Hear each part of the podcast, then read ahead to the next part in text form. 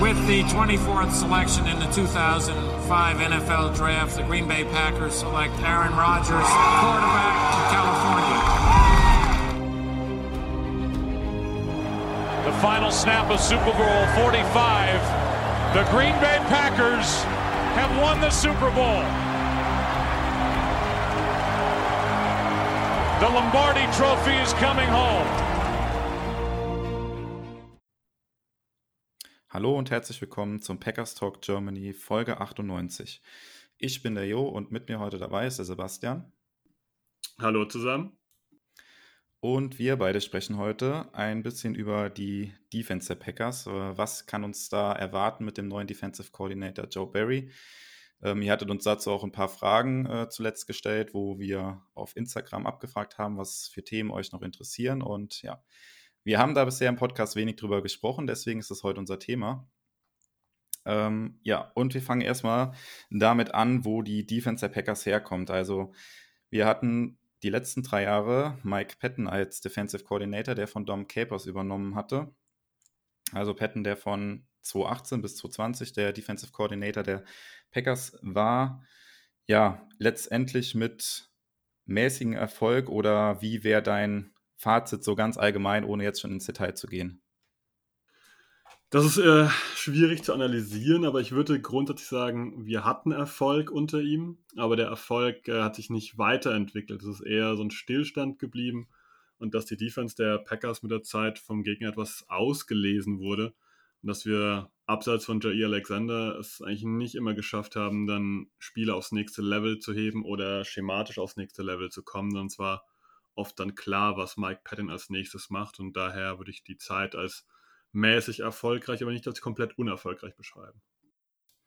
Genau, vielleicht um mal ein paar Zahlen in den Raum zu werfen. Also wir hatten 2018, als er übernommen hatte, die 12 beste Defense gegen, gegen den Pass, die 15 beste Defense äh, gegen den Lauf, 2019 gegen den Pass 14 beste Defense, gegen den Lauf Platz 25 und dann in 2020 jetzt zuletzt Platz 7 gegen den Pass immerhin und Platz 20 gegen den Lauf. Hatten sogar in 2020 eine Top 10 Scoring Defense. Also das liest sich im Prinzip nicht so schlecht. Ähm, es ist schon erkennbar, dass es da eine Diskrepanz gibt zwischen Pass und Lauf, aber das ist ja auch so ein bisschen die Devise von Mike Patton gewesen, kommen wir gleich noch zu. Aber ja, gegen den Pass war das eigentlich immer äh, zumindest oberes Mittelfeld, was die Packers Defense da geleistet hat. Und ähm, ja, diese Diskrepanz zwischen Pass und Lauf, das ist ja so ein bisschen das, das Motto gewesen von Mike äh, Patton auch, quasi Band, Don't Break. Also ja, lass den Gegner ruhig laufen, solange er den Ball durch die Luft nicht bewegen kann. Äh, ne, nehmen die Packers das quasi gerne mit. Ähm, ja, das funktioniert halt in dem Sinne nur so lange gut, ja, wie du halt auch führst oder ja, der Gegner quasi dem, der, der Offense der Packers hinterherrennt sozusagen und Punkte gut machen muss. Ähm, das beste Beispiel da ist ja dann das Championship-Game gegen die 49ers gewesen 2019, die ja, glaube ich, insgesamt, wo Garoppolo, glaube ich, sechs Pässe angebracht hat nur oder sowas und wo die 49ers uns einfach komplett über den Haufen gelaufen haben und hätten es nicht geschafft hat, überhaupt irgendwie den Lauf zu stoppen. Ähm, ja, wie würdest, wie würdest du das sehen, Sebastian? Also dieses, dieses Motto, wir haben zwar eine, eine ja, Pass-First-League, aber ist ist das, ist das der richtige Ansatz, also wie Patton das gemacht hat, oder woran hat es gelegen, dass quasi der Ansatz nicht funktioniert hat?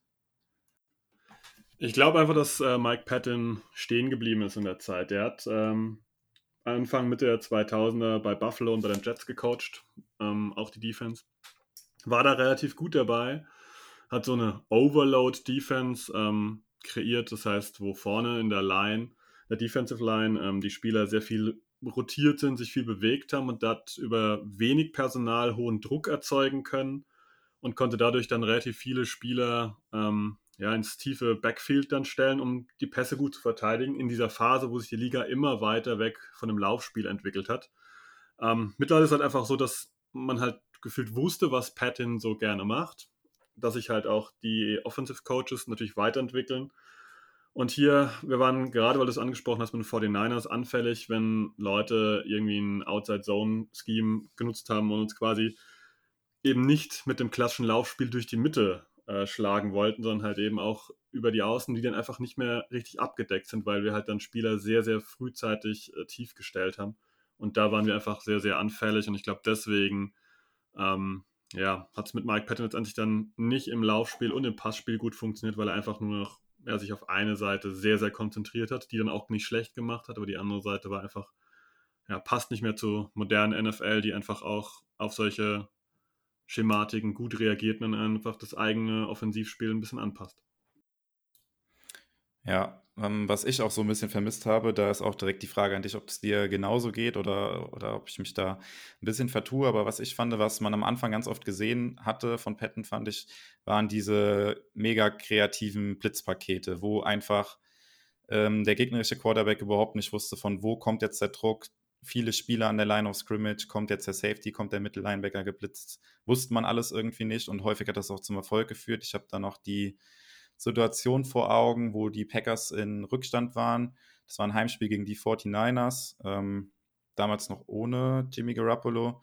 Ich glaube, 2018 oder 2019 müsste das gewesen sein, wo dann ja, die Packers eigentlich den Ball nochmal brauchen und äh, ja, Patton hat vorher oft den Blitz angetäuscht und dann bringt er halt den All-Out-Blitz und äh, Kevin King hat da die Interception gefangen.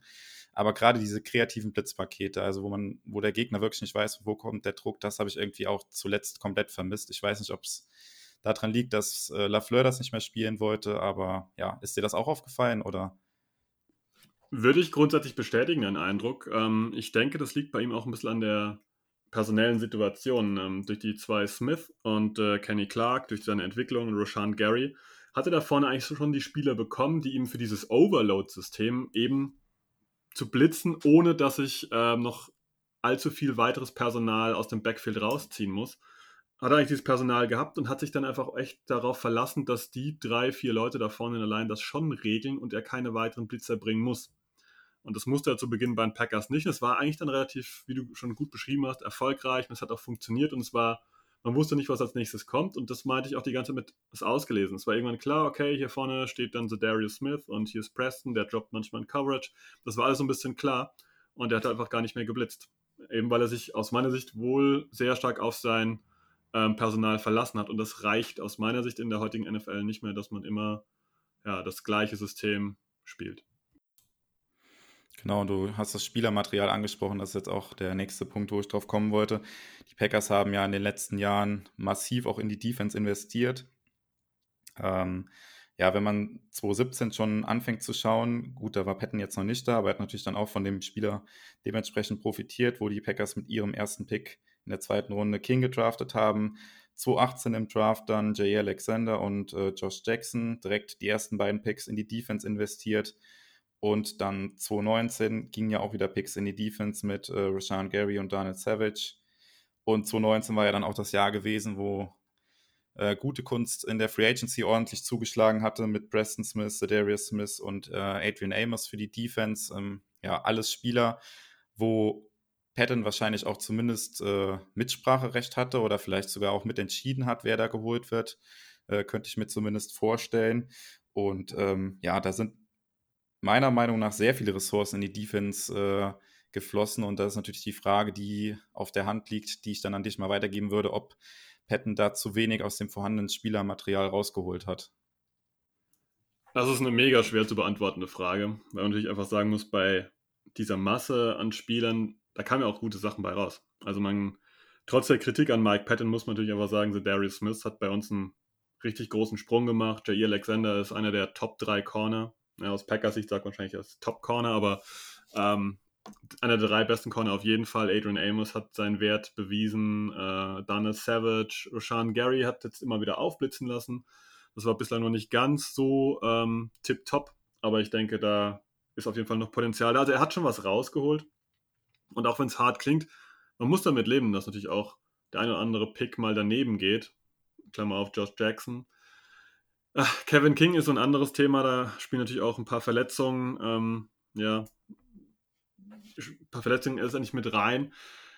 Es ist schwer zu beantworten, ob er hätte mehr rausholen können. Ich glaube nicht unbedingt, dass er aus der Line vorne, aus Darius Smith, aus Roshan Gary und Co. hätte mehr rausholen können. Ich glaube aber, dass er über Geschwindigkeit, über Athletik aus unserem ähm, Defensive Backfield eigentlich hätte mehr rausholen können, wenn er, wie du vorhin richtig gesagt hast, vielleicht sich ein bisschen mehr getraut hätte, auch mal kreative Blitzpakete über die zu schicken.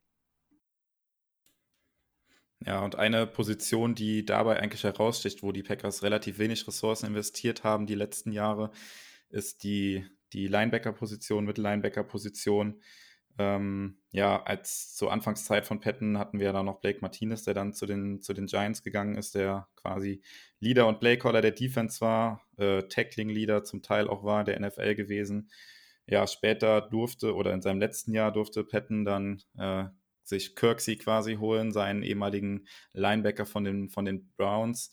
Und ähm, ja, auch bei Joe Barry, zu dem wir später kommen, ist ja diese Mittellinebacker-Position äh, schon was Besonderes oder was heißt was Besonderes, aber jeder Defensive Coordinator bemisst diese, diese Position ja, ja anders wertvoll und für Patton war das halt nie ein Thema. Wir haben ja auch relativ viel mit leichten Boxes gespielt, wo dann noch nur ein Mittellinebacker auf dem Feld war.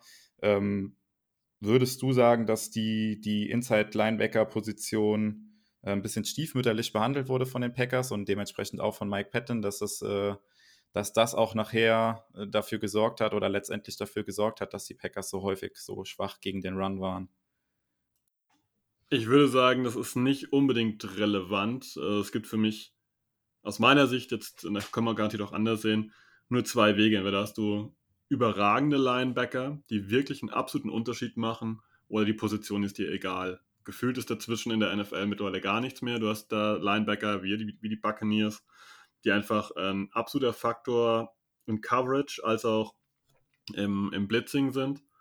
Ähm, oder du hast Spieler, die einfach nur ja, eine Ebene davon ganz ordentlich spielen können.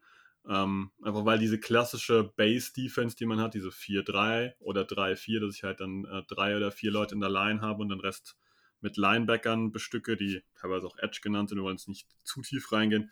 Diese klassische Base-Defense, die ist ja nur noch zu naja, 15, 16, 17, 18, 19, 20 Prozent auf dem Feld. Der Rest sind irgendwelche sogenannten Dime- oder Nickel-Packages, wo einfach mehr Defensive Backs auf dem Feld stehen. Daher halte ich es für zeitgemäß, dass er das nicht so priorisiert hat. Und ich glaube, jeder würde von einem Top-Linebacker-Duo ähm, profitieren oder von einem Trio profitieren können, aber die Packers haben das nicht unbedingt ähm, ja, groß gewertschätzt und ich glaube, das ist auch so die Tendenz in der NFL, dass es nicht mehr ganz so wichtig ist, wie das vielleicht noch vor 20 oder 15, 20 Jahren war. Ja, genau. Also, ja, Mike Patton ist jetzt Geschichte und wenn du jetzt nicht einkrätschst, dann können wir jetzt quasi das neue Zeitalter bei den Packers einleiten mit unserem neuen Defensive Coordinator, Joe Barry, der von den Rams zu den Packers wechselt. Ähm, wir stellen euch jetzt im folgenden Joe Barry einmal kurz vor, was er bisher für Stationen hatte und äh, kommen dann ein bisschen dazu, warum die Packers ihn ausgewählt haben oder warum sich Matt LaFleur für ihn entschieden hat. Also wie ich gerade schon erwähnte, Joe Barry kam von den Rams, ähm, ist 50 Jahre alt, wird im August 51 oder nee, sorry, wird Anfang Juli 51 und war erstmals in der NFL 2000 im Jahr 2000 bei den 49ers da angefangen und ist dann 2001 zu den Tampa Bay Buccaneers gewechselt als Linebacker-Coach. Ähm, die haben dann 2002 einen neuen Head-Coach bekommen mit John Gruden. Ähm, ja, Joe Barry durfte Linebacker-Coach bleiben unter, unter Gruden und die Bucks haben dann im folgenden Jahr, also im 2002, sogar den Super Bowl gewonnen. Das ist auch dann bisher der einzigste Titel, den sich Joe Barry in der NFL auf die Fahne schreiben kann. Ja, von den Bucks ging es dann äh, im Jahr 2007 zu den Detroit Lions, wo er zwei Jahre geblieben ist. Dort hat er einen Job als Defensive Coordinator übernommen. Da, ja, das war ein relativ undankbarer Job gewesen, weil die Lions wirklich zu dem Zeitpunkt zum, zum Bodensatz der Liga gehört haben, offensiv wie defensiv, wenig Talent in der Defense auch hatte und äh, dementsprechend sieht auch die Statistik für Joe Barry bei den Lions relativ miserabel aus. Er war zwar in 2007, hatte seine Defense, äh, war auf Platz 3, was die Takeaways angeht, ähm, aber das ist fast schon das einzigst Positive. Äh, Im Jahr darauf waren sie dann nur noch 26. was Takeaways angeht. Gegen den Pass 31. und 27. Defense äh, in den beiden Jahren. Ja, insgesamt war das eine ja, nicht so erfolgreiche Zeit bei den Lions, wobei man hier tatsächlich viel äh, oder auf jeden Fall dazu sagen muss, dass das Team der Lions sich im Umbruch befunden hat, offensiv wie defensiv, und da ging allgemein bei den Lions wenig zusammen. Genau, das ist ein entscheidender Punkt, den du schon erwähnt hast. Ähm, bei den Lions muss man einfach auch hinzufügen, dass die auch offensiv schlecht waren. Das ganze Team war einfach wirklich ein, der absolute Bodensatz der Liga. Und hier muss man auch einfach einfügen, man muss sich vorstellen, wenn halt ein Team offensiv auch nichts liefert, dann steht die Defense die ganze Zeit auf dem Feld gegen die gegnerische Offense. Da ist natürlich auch echt nicht ganz so einfach zu glänzen. Wenn du da äh, über 80% des Spiels einfach mit der Defense auf dem Feld stehst, da bist du spätestens ab dem dritten Viertel wahrscheinlich auch äh, ja, konditionell am Limit, wenn deine Offense immer äh, drei und raus ist. Da sollte man bei Joe Barry in Sachen ähm, Detroit Lions schon ein bisschen mit einfügen. Ähm, danach ging er äh, wieder zurück zu den Tampa Bay Buccaneers und ähm, war dann nochmal wieder Linebackers Coach. Dann gab es eine ganz äh, kurze illustre Stelle, denn er hat eigentlich bei den Jacksonville Jaguars zugesagt gehabt als Linebackers Coach. Dann hat allerdings seine alte Uni, die ähm, University of uh, Southern California UC, ähm, ihm Job angeboten. Ist er dahin zurück, war auch dort Linebackers Coach. Dann wieder Chargers Linebackers Coach und da hat er auch wieder einen Coachwechsel überstanden ähm, von North Turner zu Mike McCoy. Der hat ihn auch behalten, was eigentlich ein Qualitätsmerkmal ist, wenn ein neuer ähm, Head Coach kommt. Und dann hat er seinen zweiten Defensive Coordinator Posten bekommen bei den Washington Redskins, mittlerweile Washington Football Team, unter Jay Gruden, dem Bruder von John Gruden. Und äh, war da auch zwei Jahre und hat seine Defense, ähm, ja, zwar auch dort gecoacht, aber auch von den Statistiken her nicht übermäßig erfolgreich. Ähm, er war einmal, Jo, korrigiere mich, wenn ich das jetzt falsch sage, aber einmal 28. in Yards Allowed ähm, in beiden Jahren und ähm, 2015 und 2016 und äh, wurde dann auch entlassen und ist 2017 zu den Los Angeles Rams weitergegangen und war dort Assistant Head Coach und Linebackers Coach unter Sean McVay. Und das ist für mich so der Knackpunkt, ähm, weil er dort mit einem anderen Coach zusammengearbeitet hat. Ähm, weil Head Coach war Sean McVay, aber der Defense Coordinator war dort Wade Phillips bei den Rams. Und ähm, ich weiß nicht, wie weit sollen wir da jetzt schon direkt da reingehen? Jo? Genau, ich, über, ich übernehme an der Stelle nochmal, genau, also erst Phillips und später dann Brandon Staley, der ja mittlerweile dann auch einen, einen Headcoach-Job äh, angeboten bekommen hat. Also genau, das war so ein bisschen die, die Biografie von, von Joe Barry und wir ähm, ja, wollen jetzt so ein bisschen beleuchten, warum sich Lafleur für ihn entschieden hat oder wie das äh, überhaupt zustande gekommen ist, dass äh, er ihn da auf, den, auf dem Schirm hatte. Man muss natürlich dazu sagen, ähm, als allererstes, dass Joe Barry nicht die erste Wahl war. Ähm, die Packers hatten sich ja eigentlich schon, beziehungsweise Lafleur hatte sich seinen Defensive Coordinator schon ausgesucht gehabt und wollte dort äh, Jim Leonhardt von den Wisconsin Badgers, den Defensive Coordinator, äh, verpflichten, der dann aber leider abgesagt hatte, nachdem das Auswahlverfahren eigentlich schon, schon durch war und er dann eine Zusage bekommen hatte. Ähm, ja, hat dann leider abgesagt und dann mussten die Packers sich dann eine Alternative überlegen. Und äh, was man von den, von den Beatwritern in der NFL so gelesen hat, ist dann der, der Kontakt zu den Rams äh, auch über Brandon Staley und Sean McVay entstanden. Und äh, ja, Lafleur hat sich dann quasi entschieden zwischen Joe Barry und dem, äh, und dem Safeties, Safeties Coach der Rams. Letztendlich ist die Wahl auf, auf Joe Barry gefallen. Ähm, nach einem Interview, so wie man liest, was insgesamt, also nicht am Stück, aber auf mehrere Tage verteilt, 14 Stunden Zoom-Interview zu Zeiten von Corona ja dann noch gewesen ist oder wo Corona mehr gewütet hat als jetzt, also insgesamt 14 Stunden Interview und ähm, ja, man kann sagen, das ist jetzt so die erste richtig große Entscheidung, die Lafleur in seinem Coaching-Staff eigentlich treffen musste. Ähm, jetzt mal abgesehen von äh, Special Teams Coordinator.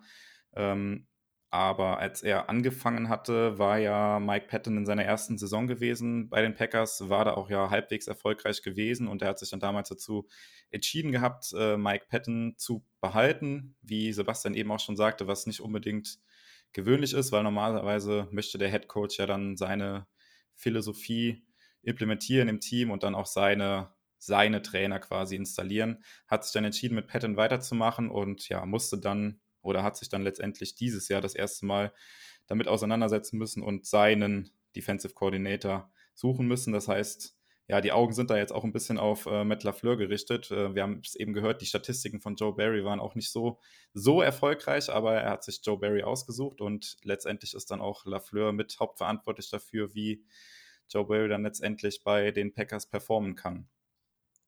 Ja, und dann gebe ich jetzt weiter an Sebastian, der so ein bisschen euch erzählen möchte, was Joe Barry so für eine Philosophie mitbringt.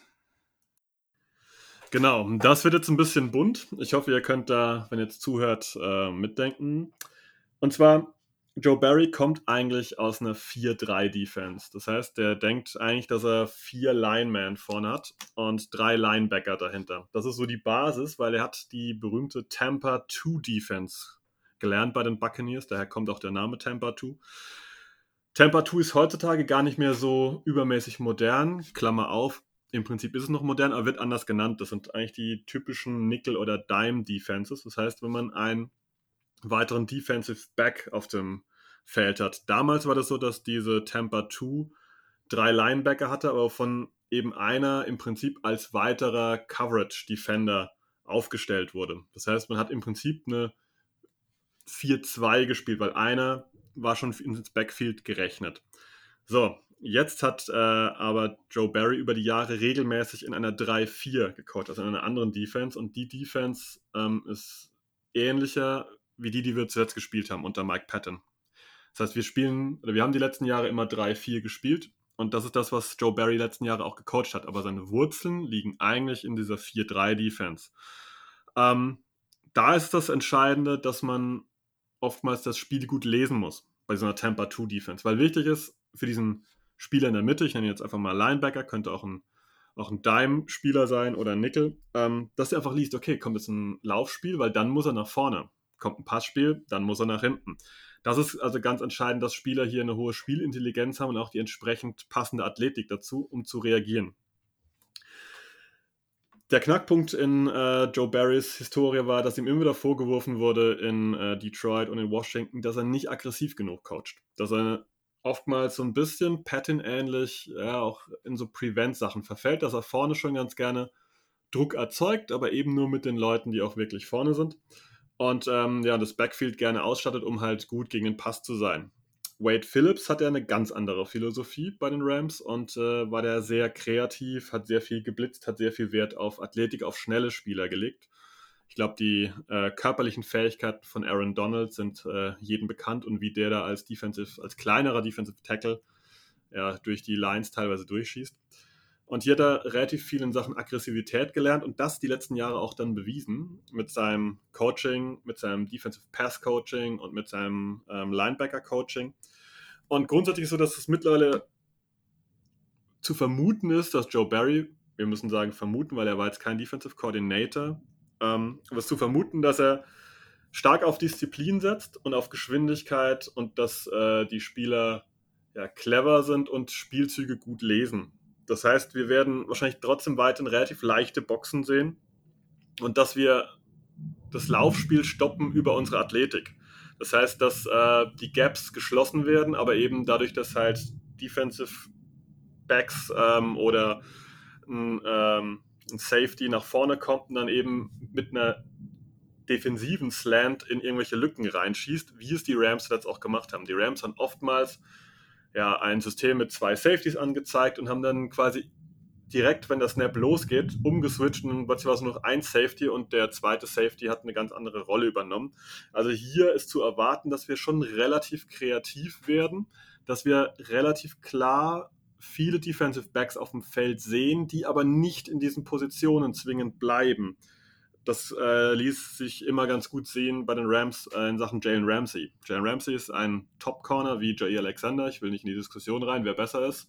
Ähm, aber den haben sie als Man-Corner spielen lassen. Das heißt, der hat seinen äh, zu verteidigenden Spieler komplett übers Feld verfolgt. Der Rest des äh, Teams war in Zone und hat einfach seinen Raum verteidigt. Und ein Spieler von diesen zwei Safeties ist dann meistens irgendwie noch völlig frei übers Feld geflogen und kam als Blitz nochmal irgendwo kreuz und quer her und hat dann natürlich die Offense Line oftmals auch gestresst, weswegen auch ein Aaron Donald dann glänzen konnte und auch entsprechend durchschießen konnte. Und ich glaube, hier werden wir relativ viel sehen und das wird vor allem im Hinblick auf unsere ähm, zwei Safeties, Adrian Amos und Donald Savage, eine sehr spannende Sache. Das mal so als kleiner äh, Überblick, was wir von Joe Barry erwarten können. Also kurz zusammengefasst, Wurzeln eigentlich in 4-3, hat zuletzt 3-4 gespielt, lange Kritik keine Aggressivität in seinem Spiel. Ähm, war aber jetzt die letzten vier Jahre bei einem Team, das sehr aggressiv und sehr variabel gespielt hat. Und hier hat er auch die Linebackers gecoacht, die äh, hier auch einen gewissen Anteil daran hatten.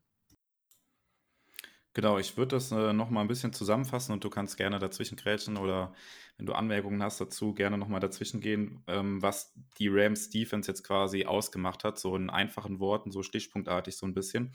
Ähm, du hast es gerade schon angesprochen, dass der erste Punkt ist hier einen dominanten oder Elite-Cornerback mit Jalen Ramsey.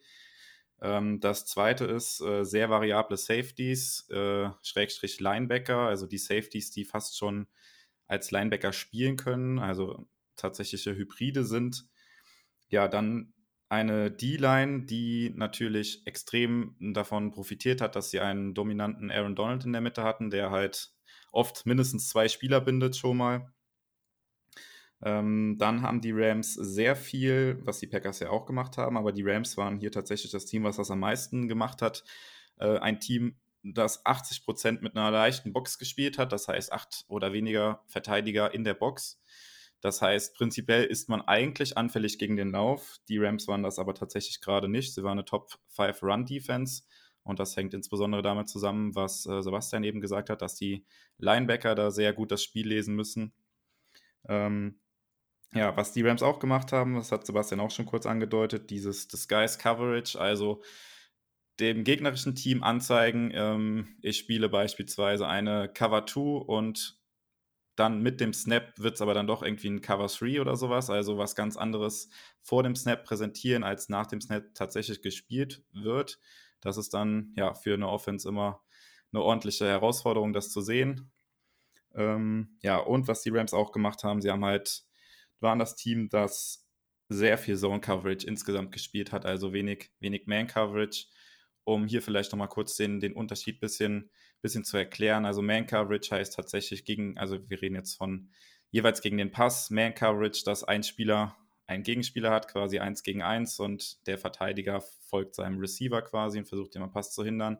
Bei Zone Coverage ist das Spielfeld quasi in verschiedene Zonen unterteilt jeder Verteidiger hat seine Zone, die er zu verteidigen hat. Wenn der Ball halt in diese Zone reinkommt, muss er gucken, okay, welcher Angreifer, welcher Right Receiver, welcher Tight End ist in dieser Zone, den muss er halt entsprechend decken.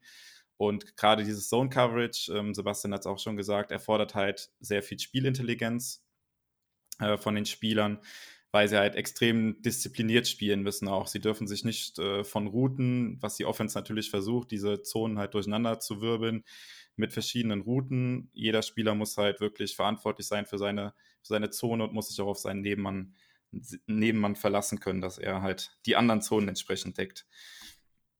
Ähm, ja, wenn du jetzt zu den Rams oder allgemein, wo Joe Barry herkommt, nichts mehr zu ergänzen hast, Sebastian, dann würde ich jetzt übergehen, wie quasi Joe Barry sein System bei den Packers implementieren könnte. Eine Sache hätte ich noch. Ja, bitte, ähm, gerne. Aber nur vom Termini, weil Joe Barry spricht oft über seinen Star-Defender. Ähm, das ist einfach nur eine gewisse Formulierung, die man als Fan wahrscheinlich überlesen muss. Damit meint er jetzt nicht unbedingt den besten Spieler, sondern das ist ähm, einfach ein anderes Wort für jemand, der ja im Bereich äh, der Mitte des Feldes den, den besten Gegner deckt. Das ist ein sehr variabler Begriff. Ähm, viele würden das mit Nickel oder Dime Defender wahrscheinlich auch beschreiben das ist so, ein, so eine Formulierung, die äh, Joe Barry in der NFL im Moment relativ exklusiv äh, verwendet. Ähm, also wundert euch nicht, dass er da mit äh, eigentlich immer einen Passverteidiger meint, obwohl vielleicht der Star im letzten Spiel eigentlich irgendjemand war, der vorne drei Sacks hat oder so. Also lasst euch da nicht verwirren, wenn ihr mal so ein Interview seht von Joe Barry. Das ist ein äh, Begriff, der aus dem College Football kommt, der eigentlich in der NFL nicht verwendet wird. Ja, genau, das ist eigentlich der, der perfekte Übergang. Da würde ich nämlich direkt mit einer, mit einer Frage an dich quasi anschließen. Du hast jetzt diese Starrolle äh, in der Defense von Joe Barry quasi angesprochen. Wer könnte denn für dich diese Starrolle bei den, bei den Packers übernehmen? Also diese Rolle. Ist das ein Spieler, der das fest übernehmen könnte oder können das mehrere Spieler sein, die sich das, die das abwechseln? Wer ist da prinzipiell für geeignet? Schwierig zu beantworten. Ich habe einen Favoriten ähm, und der ist nicht Jair Alexander. Ich denke, dass Jair Alexander ähm, bei uns die Jalen Ramsey-Rolle natürlich bekommt, der ist der der Man-Corner ist. Ich habe es mit einem anderen Begriff aus dem College Football beschrieben. Ich würde sagen Robber, also der, der Räuber. Und ich habe da Donald Savage auf dem Zettel. Der hat das aus meiner Sicht letztes Jahr am Ende der Saison schon angedeutet, dass er sehr, sehr clever mittlerweile geworden ist, viele Spielzüge gut liest. Und ich kann mir vorstellen, dass er den als diesen Safety nutzt, der ähm, sehr variabel über das Spielfeld bewegt wird, ähm, sei es im Blitzing, sei es in irgendwelchen Sonderrollen, um vielleicht einen zweiten starken Receiver zu covern, weil man muss ja davon ausgehen, vielleicht auch mal ein Team kommt, das zwei starke Receiver hat. Ich sage jetzt auch mal, die Titans kommen mit Julio Jones und AJ Brown. Ja, beide wird Jair Alexander nicht covern können. Ähm, und ähm, wenn die eben mit drei Receivern spielen, dann wird vielleicht Donald Savage als dieser Star, als dieser Robber äh, potenziell auf diesen zweiten Top-Receiver abgestellt und spielt dann eine klassische Corner-Rolle. Das wäre so mein Gedankengang. Man könnte natürlich auch einfach Jay Alexander nehmen. Ja, ich, ich sehe tatsächlich auch äh, Savage in dieser Rolle. Ähm, ich fand auch im letzten Saisondrittel haben wir das auch häufiger von ihm gesehen, dass er da ähm, vor dem Snap häufig tief stand und dann aber auch nach vorne gekommen ist, um dann zum Beispiel eine kurze Zone zu verteidigen. Er hatte da auch in, ich glaube, Woche 16 oder 15 war es gewesen, bin ich mir jetzt nicht ganz sicher, das Spiel gegen die Titans, was im Schnee stattgefunden hatte, wo er genau auf diese Art und Weise auch eine Interception gefangen hat. Und ähm, ja, also gerade auch die, die Safeties jetzt angesprochen, also Savage und Amos, finde ich, die ergänzen sich perfekt. Also Savage ist für mich mehr der Spieler, der ähm, ja dann in eine kurze Zone gehen kann, wenn er von tief kommt, also da eine Flat oder sowas covern kann. Und Amos ist tatsächlich für mich dann der Spieler, der da im Tackling noch ein bisschen stärker ist, der dann eher von so einer tiefen Position dann nach dem Snap äh, in die Box runtergehen könnte, um da gegen den, gegen den Lauf zu verteidigen. Äh, ja, das siehst du das ähnlich oder wie siehst du zum Beispiel jetzt die Rolle von Adrian Amos dann in der Defense? Würde ich ähnlich sehen. Ähm, ich finde aber auch sogar ein Argument dafür, dass man sagt, auch Adrian Amos könnte diese Rolle einnehmen, weil er das von den Qualitäten her auch drauf hat. Ich würde aber absolut zustimmen, ich würde auch eher Amos äh, tief stellen und ähm, Daniel Savage in diese ja, Rolle in der Mitte des Feldes ähm, setzen, der dann da freischalten und walten kann. Ähm, aber könnte man, glaube ich, auch anders machen. Äh, zeigt allerdings auch nur gut, wie gut wir da besetzt sind, was wir für Möglichkeiten haben und auch hier vielleicht sogar noch sehr variabel zu agieren, dass man selbst auch mit beiden das machen könnte, abwechselnd sogar. Genau. Und die, ja, die nächste Position dann, wo ich so ein bisschen drüber sprechen möchte mit dir, ist dann die, die Linebacker-Position. Also wir haben da aktuell im, im Roster äh, Kamal Martin, Chris Barnes, die quasi letztes Jahr die Starter waren. Christy Kirksey ist ja nicht mehr dabei. Die Packers entlassen, haben jetzt vor kurzem sich mit Campbell noch einen erfahrenen Linebacker dazugeholt. Ähm, ja, dazu noch äh, Summers, der aber für mich mehr oder weniger ein reiner Special-Teamer ist, auch wenn er äh, Snaps als Starter hatte, was aber für mich eher daran lag, dass halt Kirksey hauptsächlich Anfang der Saison verletzt war und dann rein musste. Ähm, ja, wie siehst du die Linebacker-Position? Also wir haben ja eben schon darüber gesprochen, dass diese Defense, wo Joe Barry herkommt, dass die mit Linebackern spielen, die sehr spielintelligent sein müssen. Das heißt, ähm, und athletisch auch sein müssen. Das heißt, sie müssen Coverqualitäten mitbringen und müssen halt nach dem Snap entsprechend äh, schnell lesen, was passiert, weil sie hauptverantwortlich dafür sind, halt den, den Run zu stoppen, weil die Box halt relativ leicht ist. Und ja, wenn das Tackle gegen sie gebrochen wird, dann haben die Running Backs dann meist erstmal viel grüne Wiese vor sich. Also denen kommt schon eine besondere Rolle zu. Ähm, ja, wie siehst du das jetzt? Können unsere, insbesondere unsere beiden jungen Linebacker, das leisten? Also Kamal Martin Chris Barnes, wie findest du, haben sie sich in der letzten Saison entwickelt und passt das zu dem, was Joe Barry mit ihnen vorhat, möglicherweise? Eine absolut spannende Frage, finde ich. Ähm, ich würde noch Isaiah McDuffie mit reinnehmen, den wir in Runde 5, 6, ich weiß es schon gar nicht mehr, dieses Jahr im Draft gezogen haben. Ich finde, die Linebacker offerieren allesamt was anderes und es ist total schwer auszulesen, ähm, wer da letztendlich dann die, ja, die entscheidende Rolle einnehmen wird. Vielleicht kannst du gleich nochmal eine Vermutung selber abgeben. Ich sehe es so, dass wir im Moment Devondre Campbell haben als erfahrenen, der vielleicht am ehesten Spielzüge erkennt als den Routinier, der aber in Coverage jetzt nicht ganz so prickelnd ist. Das heißt, dann sehe ich in dieser Rolle eigentlich eher nicht ich vermute aber auch, dass die Linebacker bei uns jetzt nicht mehr so wie in der klassischen Tampa 2 diese Coverage-Rolle übernehmen, sondern eben ein weiterer Defensive Back das Ganze übernimmt. Aber Devondre Campbell sehe ich ähm, ja, als den Routinier. Ich sehe Chris Barnes als den klassischen Run-Stopper, aber sehe ihn in Coverage eigentlich gar nicht. ich sehe Kamal Martin in Coverage ganz gut, aber eigentlich als Runstopper nicht so überragend. Und dann kommt noch Isaiah McDuffie, der ein total interessantes Paket für uns ist, weil der ist super athletisch. Äh, Sideline-to-Sideline-Speed ist richtig, richtig gut. Ähm, Spielintelligenz ist hier die Frage. Und ob der auf NFL-Niveau Spielzüge einfach schon gut genug erkennt, um das äh, auch aufs Feld zu bringen. Weil der am College doch schon oftmals sehr klar in Leute reingerumst ist, weil er wollte da jetzt das Tackle machen. Ob das jetzt Sinn ergeben hat oder nicht, da jetzt so mit Energie reinzugehen, das äh, war bislang nicht seine Stärke. Daher ist es schwer zu sagen, alle vier offerieren eigentlich ein etwas anderes Paket. Das wird sehr, sehr interessant sein, wen Joe Barry hier ja, als Starter dann ähm, designiert. Was denkst du zu der Sache? Ja, genau. Ja, stimmt. McDuffie hatte ich tatsächlich gar nicht mehr auf dem Schirm gehabt. Gut, dass du ihn noch eingeworfen hast. Ähm, da bin ich mal gespannt, aber ich vermute, dass da auch hauptsächlich seine Rolle am Anfang in den Special Teams sein wird und er sich dann vielleicht im Laufe der Saison so ein bisschen rankämpfen kann. Ähm, ja, er wurde ja relativ spät gepickt. Ähm, ist ein interessanter Spieler, aber ja, muss man mal gucken, da würde ich nicht zu viel erwarten.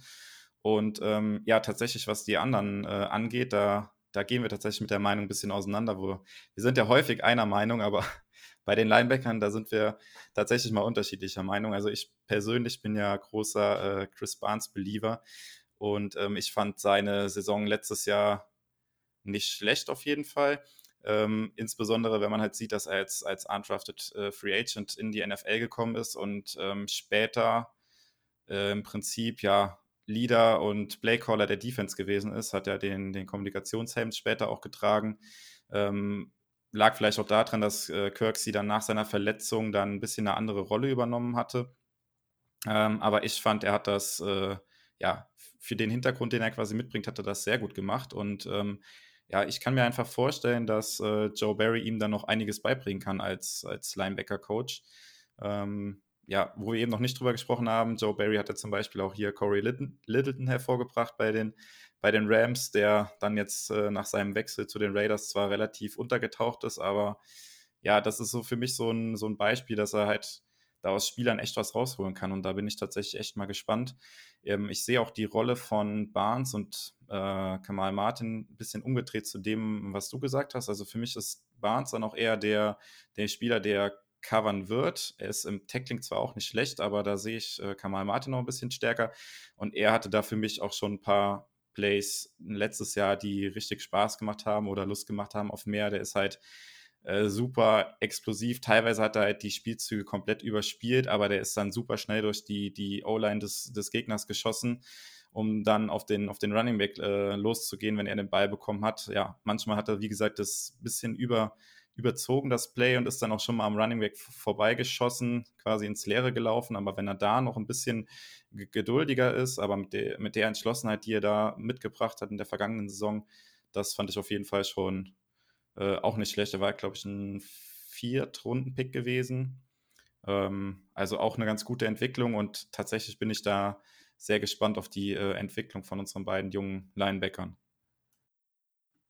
Ähm, Viertrunden-Pick meinst du bei Kamal Martin oder? Ja, genau, genau. Ähm, nee, der war später, glaube ich. War Fünft-Runden-Pick oder Sechstrunden-Pick letztes Jahr, aber ist auch nicht ganz so dramatisch. Also, ich will noch hinzufügen, ähm, ich gebe dir ja schon recht, dass Chris Barnes äh, völlig äh, ordentlich gespielt hat. Ich denke halt nur, dass wir maximal zwei Linebacker auf dem Feld sehen werden. In der Regel. Und ähm, ich weiß halt nicht, inwieweit er die überhaupt blitzen lässt. Ob die halt nicht quasi nur so clean up hinter der Line spielen sollen.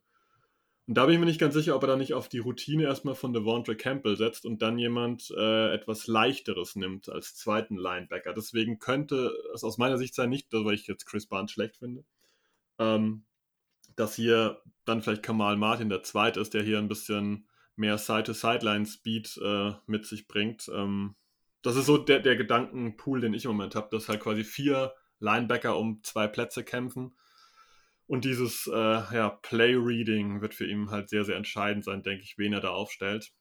Hat mich allerdings überrascht, dass jetzt so spät noch Devondre Campbell verpflichtet haben. Ich hätte damit eher früher gerechnet, dass sie sich wen holen. Wird auf jeden Fall eine sehr interessante Personalie. Ich kann dir nur recht geben, dass ähm, wir auf jeden Fall in Sachen Jugend und Talent nicht ganz schlecht aufgestellt sind.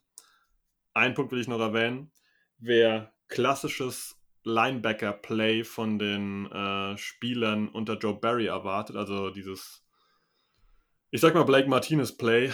Ähm, 100 und irgendwas Tackles und so, der wird enttäuscht werden, weil er die eigentlich jetzt über die letzten Jahre wirklich immer sehr kreativ, sehr vielfältig, äh, auch mit vielen Courage-Skills eingesetzt hat und nicht hier auf, ja, bitte mach deine 130 Tackles und zwei Tackles for Loss, sondern wir werden ja eher so ein modernere Linebacker im Spiel erleben.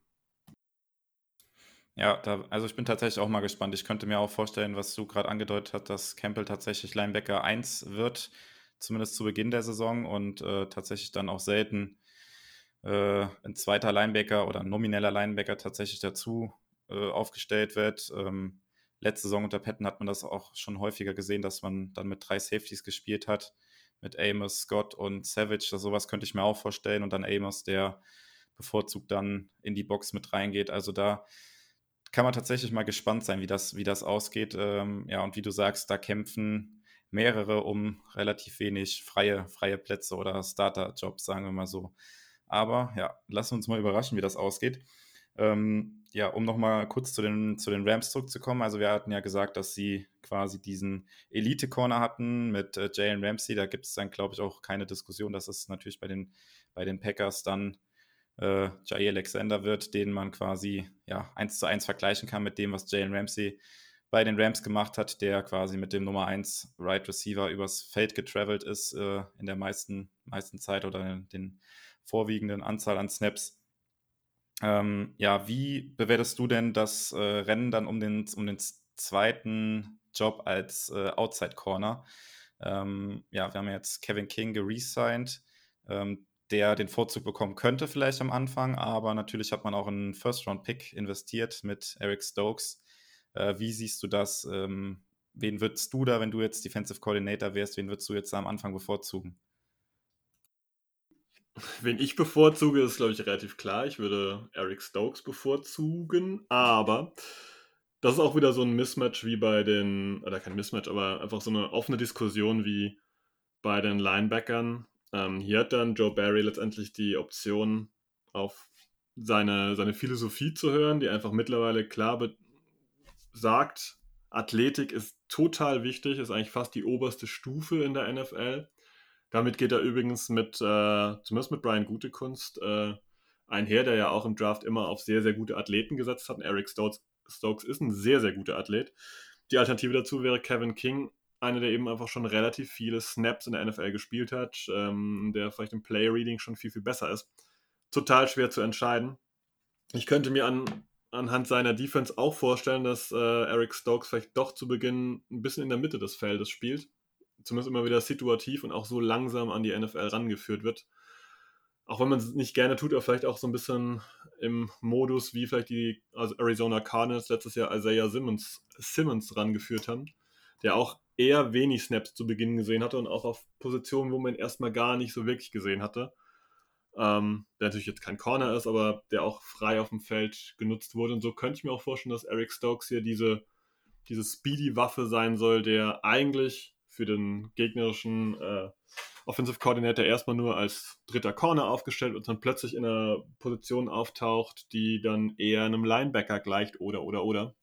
Wird auch mega, mega spannend, weil er da einfach zwei Varianten hat, die beide möglich sind, je nachdem, was er bevorzugt. Ja, ich sehe das tatsächlich auch ähm, wie du. Ich würde da, glaube ich, auch Outside Stokes den Vorzug geben, könnte mir aber vorstellen, dass gerade zu Anfang der Saison vielleicht erstmal King das übernimmt und dann Stokes so ab ja, Hälfte der Saison, vielleicht nach dem ersten Drittel oder sowas, so langsam in diese Rolle dann reinwächst und übernehmen könnte von King. Ähm, ja, welche Position wir jetzt noch nicht äh, angeschaut haben in der Defense ist jetzt so ein bisschen die Front noch, über die wir sprechen müssen. Ähm, ja, bei den Rams, wo Joe Barrier herkommt, ähm, ist natürlich Aaron Donald das, was so überragt vorne in der Front, der mehrere Spieler da bindet und äh, ja, ordentlich Alarm macht in der Mitte der Defense. Ähm, ja, Kenny Clark ist ein bisschen anderer Spielertyp und vielleicht auch nicht ganz auf dem Level, wie Aaron Donald es ist, aber ja, wie würdest du das sehen? Kann man das vergleichen, was äh, Kenny Clark und Aaron Donald äh, spielen sollen in der Defense? Kann Kenny Clark diese Rolle quasi, was Aaron Donald bei den Rams war, dann bei den Packers sein? Ich denke ja. aber doch anders. Also es wird nicht genauso sein, weil Aaron Donald ist einfach ein Typ, der unique ist. Also der ist ja einfach eigentlich zu klein für die Rolle, aber ultra athletisch, ähm, fliegt halt durch diese Line immer durch. Kenny Clark kann das auf andere Art und Weise. Ich denke, hier wird es eine Anpassung von Joe Barry brauchen. Aber ich sehe grundsätzlich einfach ein sehr, sehr hohes athletisches Potenzial bei uns in der Line vorne. Das dürfte ihm ganz gut gefallen, dass wir hier quasi ähm, ja eine Art 1 zu 1 Matchup vorne spielen können oder Kenny Clark vielleicht auch mal zwei Leute bindet, um dann eben über diese wirren ähm, Systeme mit den Safeties quasi weitere Blitzer mal schicken zu können, wenn er möchte. Ich denke, wir haben da auch mit Roshan Gary, der sich weiterentwickelt, Leute, die da auf jeden Fall ja mobil genug sind, um das äh, zu tun. Und ähm, als Beispiel, ich glaube zum Beispiel mit einem äh, Snacks Harrison wäre er jetzt nicht so gut klargekommen, weil er einfach viel zu unathletisch ist, um hier in der Line auch wirklich Potenzial in vielen Bereichen zu bieten. Ich denke, er ist mit der Line eigentlich ganz zufrieden und ich habe das Gefühl, er wird die schon gut einsetzen können. Ähm, habe allerdings auch das Gefühl, dass die nicht unbedingt die größten Zahlen allesamt abliefern könnten, aber halt eben dazu beitragen, dass irgendjemand aus dem, aus dem Linebacker oder aus dem Cornerback oder Safety-Bereich nach vorne schießt und der dann eben den Sack macht. Also da würde ich vielleicht ein, eine Änderung der Zahlen erwarten, ähm, aber letztendlich halt im positiven Bereich, dass wir da flexibler und vielfältiger sind. Ja, wo ich auch ähm, gespannt drauf bin, äh, ähm, ja, ist halt die Rolle von, von Zedarius Smith, der ja quasi unter Patton quasi kein tatsächliches, äh, keine tatsächliche Position irgendwie hat. Der hat ja quasi alles gespielt, äh, von Nose bis äh, komplett äh, Outside Linebacker quasi, also komplett von außen kommt als Wascher, hat er da alles gespielt. Äh, glaubst du, dass das jetzt unter Joe Barry auch so sein wird? Also ich bin mir da tatsächlich noch nicht so sicher, ob er den auch so flexibel einsetzt. Eigentlich ist es ja gerade die Stärke von Zedarius Smith, dass er quasi überall spielen kann und somit da für Unruhe stiften kann vorne an der Line. Ähm, ja, was glaubst du, wie da seine Rolle sein wird? Ich könnte mir vorstellen, dass er den weiterhin so flexibel einsetzt. Ähm, aber weil Zedarius Smith hat von allen da vorne schon, also Rashan Gary, wie gesagt, können wir das Potenzial noch nicht ganz so einschätzen, aber ähm, hat schon das die Möglichkeiten hier ähm, ähnlich wie, wie Aaron Donald vielleicht zu agieren und da halt doch mal durch eine Line auch durchzubrechen, weil Kenny Clark ist auch ein guter Spieler, aber ist ein, einfach ein, vielleicht ein Ticken zu schwerfällig dafür, um äh, jetzt so durchzubrechen. Da könnte ich mir vorstellen, dass er vielleicht den Plan hat, dass halt Darius Smith hier doch ein bisschen mehr, ähm, ja, über die Mitte, ein bisschen mehr als, als Tackle quasi in, oder als Nose eingesetzt wird. Das könnte ich mir vorstellen. Ähm, aber wie die ganze Folge ist es sehr, sehr spannend, was er da so mit den Leuten plant. Ich habe nur das Gefühl, dass er einfach mit der Situation zufrieden sein wird, wen er da vorne hat, dass er so eine hohe Qualität in der Line hat und die dann auch ähm, entsprechend ansetzen kann. Ja, also du hast es angesprochen, es ist insgesamt sehr, sehr spannend, was man da von der, von der Defense erwarten kann. Also ich habe relativ hohe Erwartungen. Ich hoffe, dass ich nicht enttäuscht werde. Ähm, ja, wir haben es quasi angedeutet, das Talent ist auf jeden Fall vorhanden in der Defense, meiner Meinung nach auch überdurchschnittlich im Vergleich zu anderen Teams. Und jetzt ist halt die Frage, was man jetzt aus dem vorhandenen Spielermaterial dann tatsächlich rausholen kann. Und da hoffe ich doch tatsächlich, dass wir einen, einen Schritt nach vorne machen können und dann hoffentlich mit der mit der Offense, die ähnlich performt wie letztes Jahr, da nochmal einen Schritt nach vorne machen können. Ähm, ja, und zum Abschluss jetzt, wo wir über die Defense sprechen, haben Sebastian und ich jeweils noch uns einen Breakout-Kandidaten äh, ausgesucht oder ausgedacht, wo wir uns vorstellen könnten, dass er nächstes Jahr eine besondere Rolle quasi in der Defense äh, einnehmen könnte. Und äh, ja, da übergebe ich jetzt erstmal an Sebastian, der da seinen Kandidaten gerne mal nennen darf. Mein Kandidat ist jetzt kein klassischer Breakout, weil er eigentlich letztes Jahr schon gut war. Ich habe mich trotzdem für Daniel Savage entschieden, weil ich denke, dass der in dieser Robber-Rolle, wie ich es jetzt einfach mal nenne, ähm, hier richtig gut performen könnte. Das heißt, als der Safety, der dann plötzlich doch wo ganz anders auf dem Feld auftaucht. Ich fand, wir haben da letztes Saison am Ende schon einige Ansätze gesehen, die sehr, sehr spannend waren. Ich halte ihn für sehr athletisch. Ich sehe gute Ballskills bei ihm. Und ich glaube einfach, dass der in dieser flexiblen, dieser versatilen Rolle sehr, sehr gut zurechtkommen dürfte und bin sehr gespannt, ähm, wie der da unter Joe Barry sich vielleicht weiterentwickeln kann und einfach noch mehr an Leistung zeigen kann. Allerdings kann ich auch einen Tipp geben, Jo hat zwei Kandidaten, vielleicht macht er beide sogar. okay, ja, dann kann ich gerne machen. Ähm, ich habe es ja eben schon, schon mal kurz angedeutet. Ich bin da großer Fan von Chris Barnes und ich glaube oder ich hoffe auch, dass er da eine entscheidende Rolle in der, in der Defense einnehmen kann. Auf jeden Fall als, als Playcaller dann auch, der die Spielzüge an die Defense weitergibt und ja, einfach von Joe Barry nochmal auf seiner Position, die er spielt, auf, auf Linebacker da nochmal auf, auf das nächste Level quasi gehoben wird, nachdem er jetzt ein Jahr schon Erfahrung sammeln konnte. Also da, ja, das könnte ich mir sehr gut vorstellen. Und den zweiten Kandidaten, den ich habe, äh, der so ein bisschen unterm Radar vielleicht auch noch ist, ähm, den ich Ende letzte Saison nicht schlecht fand, das ist äh, Vernon Scott, der Safety. Ähm, Patton hat ihn ja gegen Ende der Saison schon häufiger ein, eingesetzt, ähm, kam natürlich dann auch dadurch zustande, dass wir da Verletzungsprobleme äh, hatten, zum Beispiel ein, ein Raven Creaney, der da verletzt ausgefallen ist. Aber Scott hat dann häufig die Rolle eingenommen, dass er quasi als äh, ja, Single High oder Two High Safety halt äh, tief gestanden hat, während dann Savage oder Amos, einer von beiden, halt jeweils äh, runter in die Box gegangen ist und da gecovert hat oder den, den Lauf verteidigt hat. Und ich könnte mir vorstellen, dass es jetzt äh, unter Barry quasi ähnlich ist mit Amos oder Savage, die vermehrt dann in der Box eingesetzt werden äh, und dass da eine größere Rolle auf Vernon Scott zukommen könnte. Und da freue ich mich auch sehr drauf, bin ich mal gespannt. Ja. Ähm, wenn du jetzt keine Ergänzung mehr zu meinen Breakout-Kandidaten hast, Sebastian.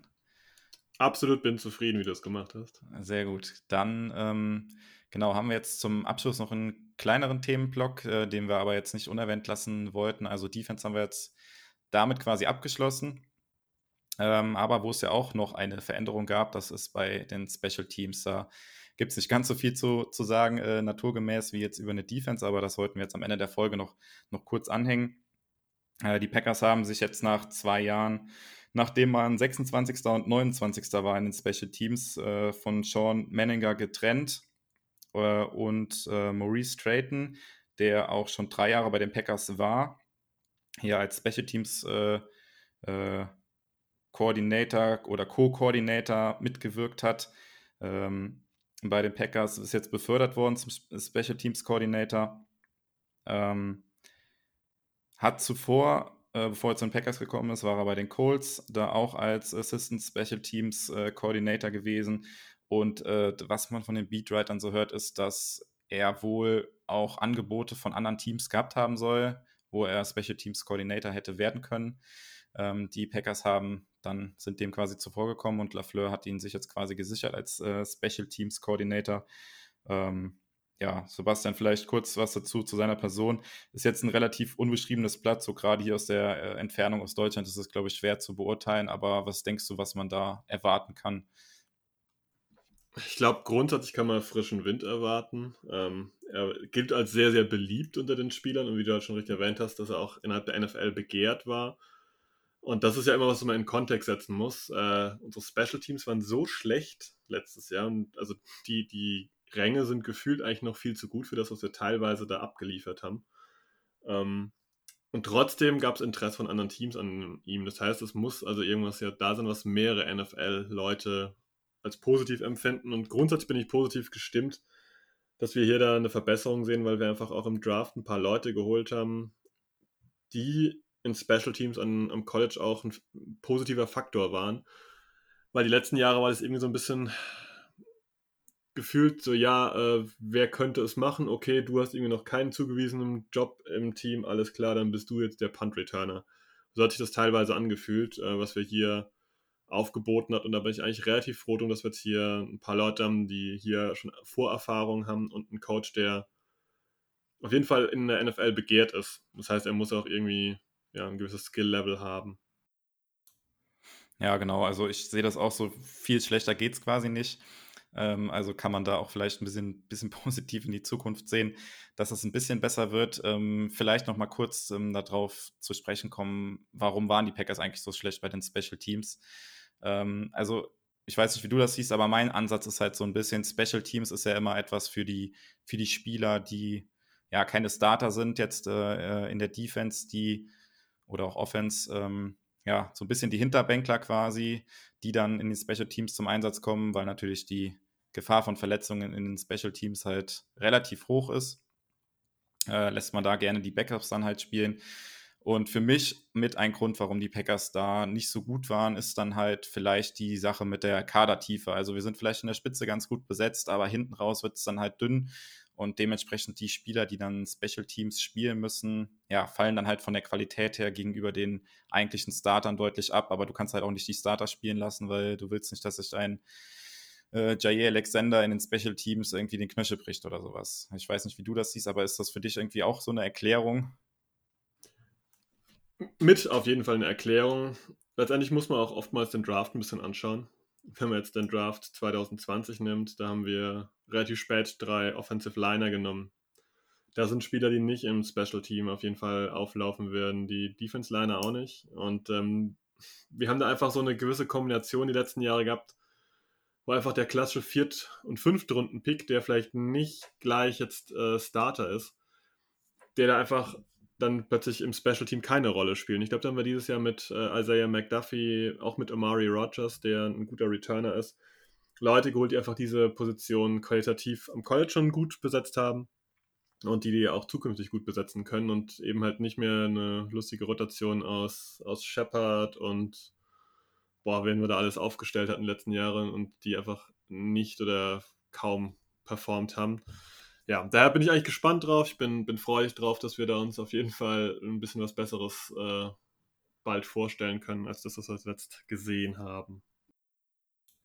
Ja, genau. Noch so ein Punkt, der zu den Special Teams ja dazu zu zählen ist, wo ich auch drauf gespannt bin, kann ich mich auch erinnern, dass wir da in der Saison äh, auf dem Discord bei uns häufiger drüber diskutiert haben, sind ja die Punts von J.K. Scott gewesen ähm, der ja in seiner ersten Saison, als er in die NFL kam, da äh, super Zahlen aufgelegt hat mit super Hangtime und äh, richtig weiten Punts, was jetzt letzte Saison nicht mehr so der Fall war. Da wurde ja spekuliert, das kann er ja eigentlich nicht verlernen, weil so ein Panther macht ja nichts anderes, als die ganze Zeit halt den Ball einfach in die Luft schießen.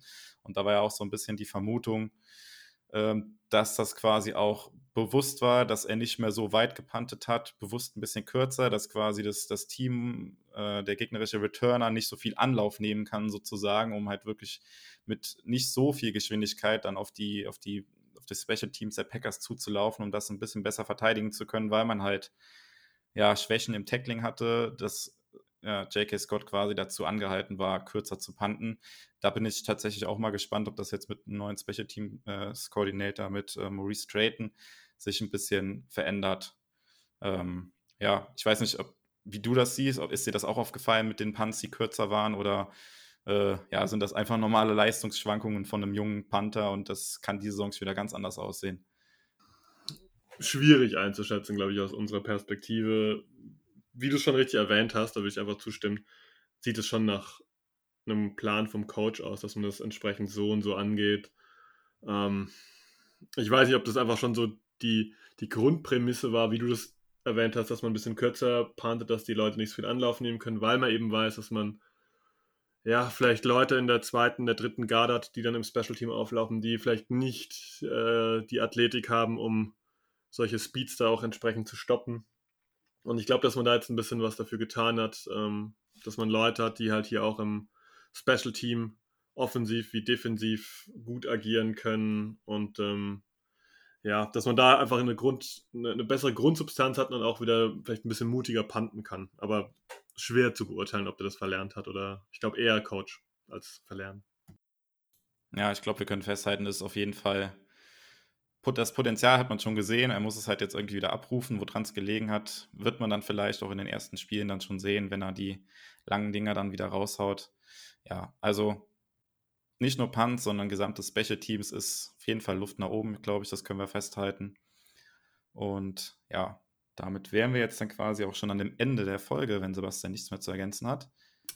Wunschlos glücklich nach rund 58 Minuten. Sehr gut, genau. Wir sind, bleiben knapp unter einer Stunde, was jetzt noch bleibt, ist der Verweis auf die nächste Folge. Nächste Woche wollen wir uns ein bisschen mit dem äh, Cap Space äh, der Packers beschäftigen. Also ein, auch ist natürlich dann immer auch ein bisschen ein Ausblick. Also diese Saison habt ihr ja schon mitbekommen, wahrscheinlich, dass das schwierig war für die Packers in den Cap Space reinzukommen. Dadurch hat man natürlich viel Cap Space in das nächste Jahr geschoben, wo man dann wieder Verträge anpassen muss etc. Darüber wollen wir nächste Woche ein bisschen sprechen. Äh, mir bleibt dann jetzt nur noch zu sagen, vielen Dank fürs Zuhören. Gebt uns gerne Feedback oder auch wenn ihr Themenwünsche habt, gerne einfach unter dem jeweiligen Beitrag kommentieren oder bei uns auf dem Discord vorbeischauen und uns anschreiben. Und dann werden wir schauen, ob wir das irgendwie in die nächste Zeit einbauen können. Sind dann noch in der Off-Season, da sind wir ein bisschen flexibel. Genau, vielen Dank fürs Zuhören und dann gebe ich aber an Sebastian mit einem Go Pack Go. Ich bedanke mich auch fürs Zuhören und verweise noch hoffentlich auf die nächste neue Folge. Freitag in einer Woche dann Go Pack Go.